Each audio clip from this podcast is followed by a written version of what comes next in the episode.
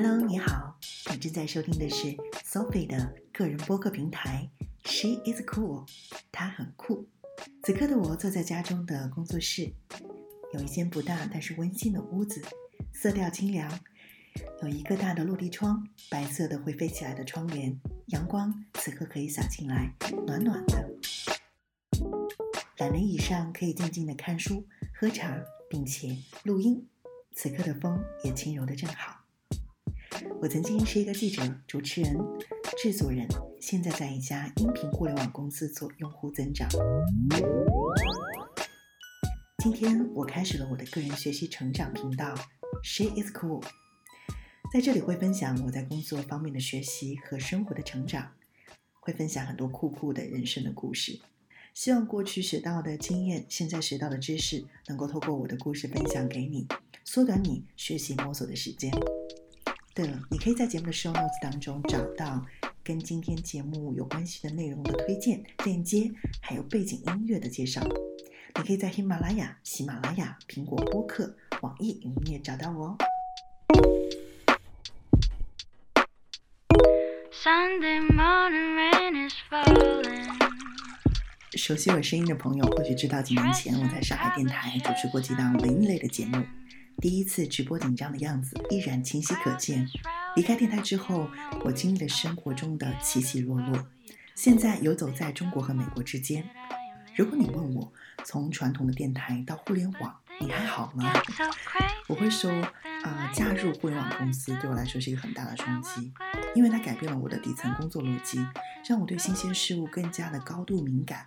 也在生活当中不断的培养对产品和用户的洞察力，而每当很难的时候呢，我发现书是绝大部分的出口，而在我身边有很多用读书改变自己生活的人。今天在十五分钟的时间里，我将分享自己总结的三个高效读书的方法和一本彻底改变我的好书。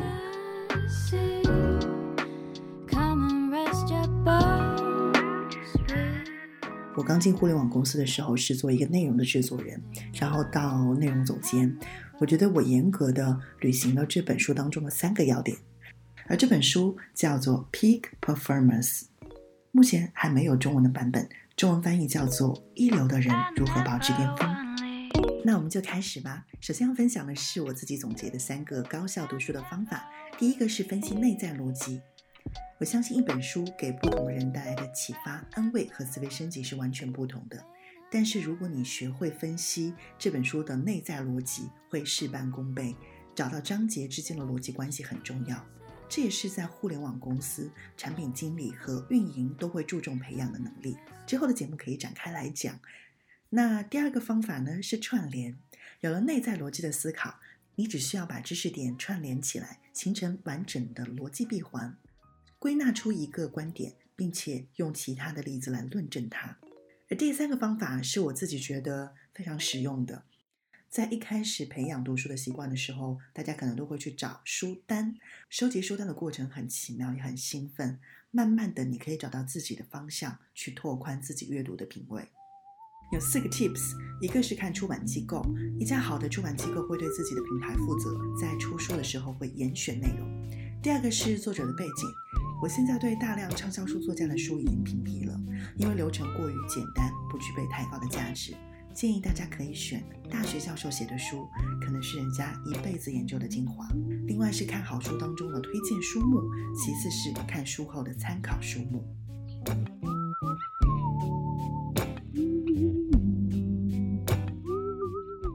好，那接下来就要说我之前提到的那本改变我很多的书，叫做《Peak Performance》。中文翻译叫做《一流的人如何保持巅峰》。两位作者都是研究运动和体能表现方面的专家。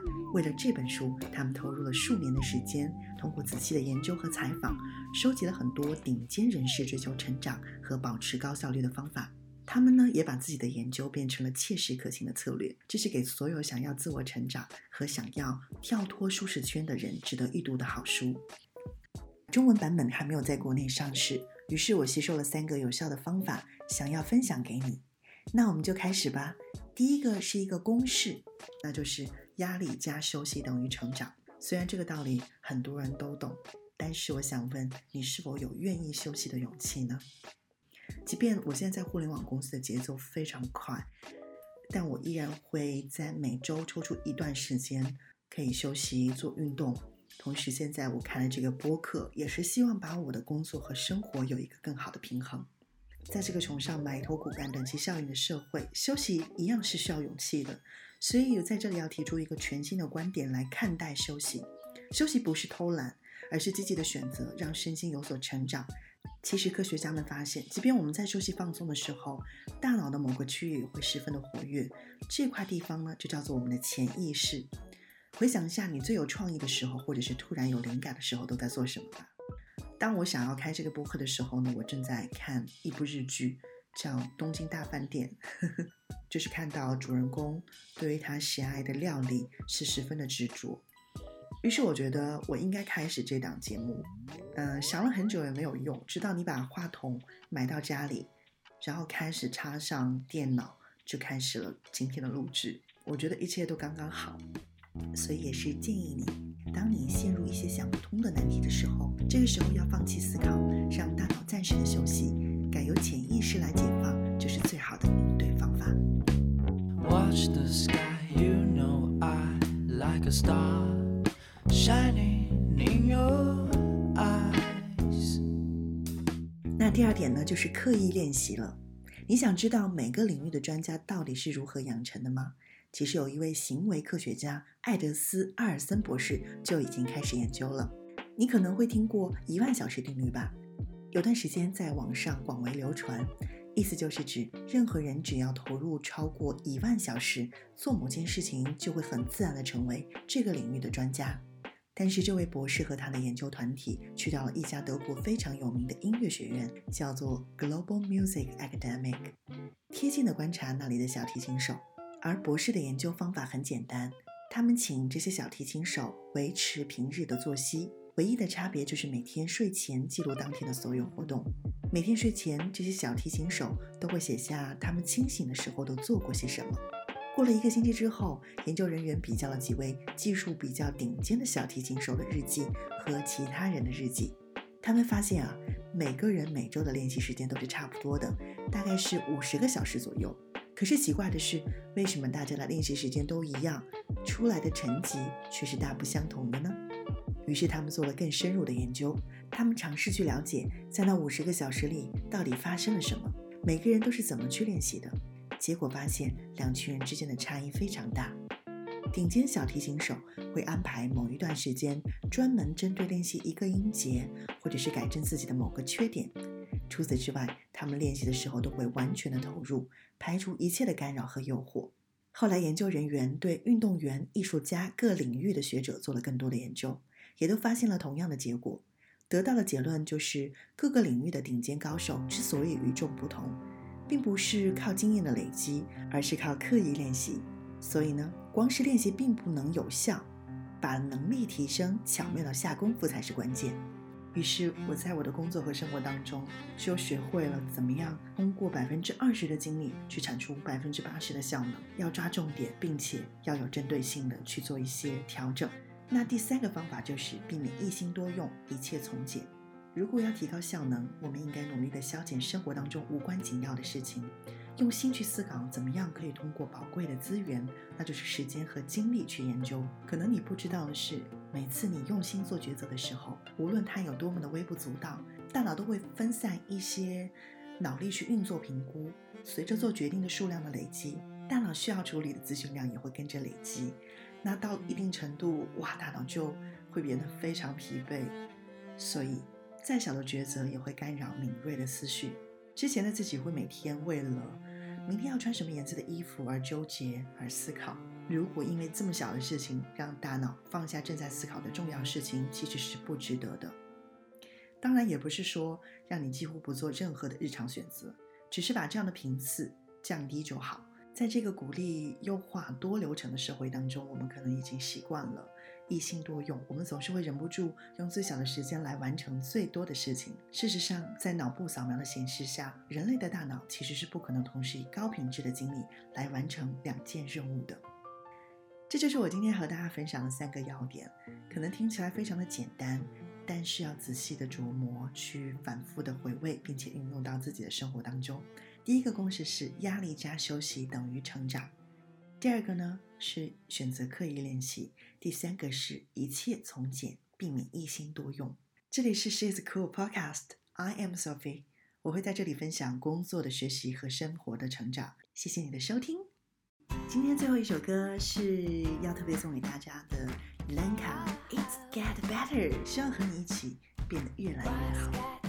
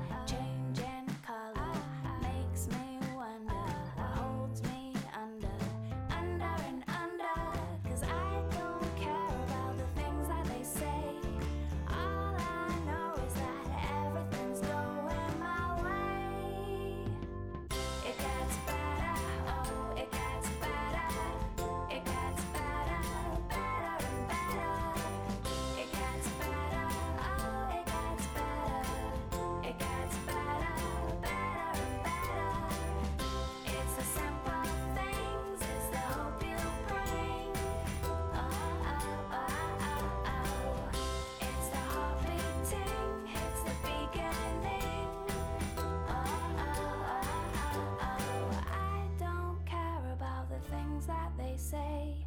All I know is that.